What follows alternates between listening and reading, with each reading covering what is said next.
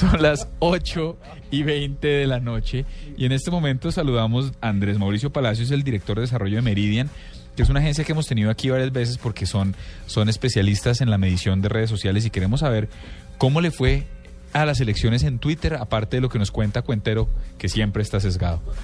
doctor Andrés Mauricio, buenas noches, bienvenido a la nube. Muy buenas noches, Carlos Andrés Juanita, y gracias de nuevo por la invitación. Bueno, está bien.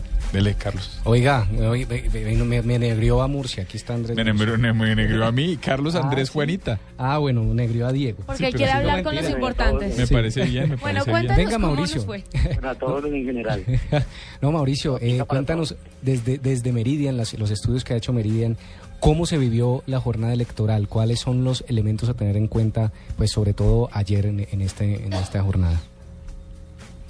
Bueno, estuvimos eh, monitoreando muy de cerca, eh, no solo ayer, sino como les contaba, desde el primero de enero, a medida que se fueron integrando los candidatos al ecosistema. Y bueno, fue muy fuerte em, eh, las menciones, similares a las de los debates.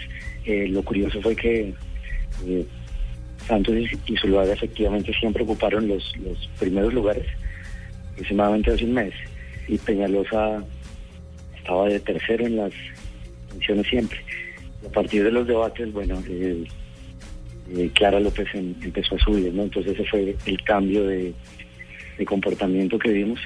Y bueno, finalmente esto fue el mismo al inicio de, las elecciones, ¿no? Primero Santos, luego Zuluaga, eh, Peñalosa muy fuerte. Y bueno, a medida que iban dando los resultados, iban subiendo las, las menciones de Clara López. Y lo curioso es que eh, Marta Lucía siempre fue muy, muy débil en las menciones. En, nuestra línea de tiempo registramos pocos picos y bueno, eh, la sorpresa fue ayer, donde vimos una Marta Lucía muy fuerte y bueno, a partir de ahí hubo unas menciones, pero fue una sorpresa también para lo que habíamos visto en la herramienta.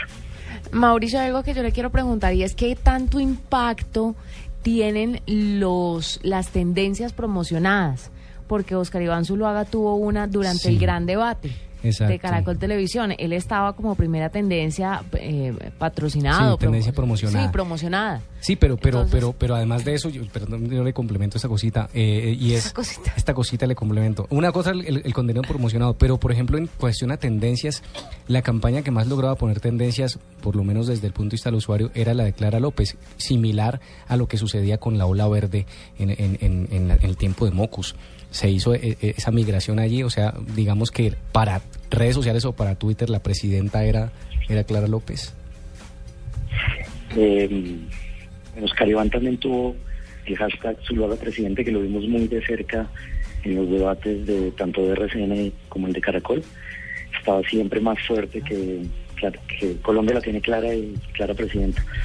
Eh, fue tal vez el más fuerte, le hicimos un seguimiento y estuvo acompañado en la última semana eh, pero el declara que fue muy orgánico, eh, a partir de los debates empezó a subir mucho, que los debates le dieron un, alcance orgánico más grande, no sabemos aún el de Zuluaga, bueno, él fue promocionado, pero también eh, orgánicamente tuvo mucho impacto, pero fue el que más, posiblemente más invirtió en, pauta pagada en Twitter.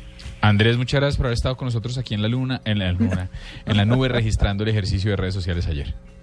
Ya volvemos. Muy amable ustedes por la invitación.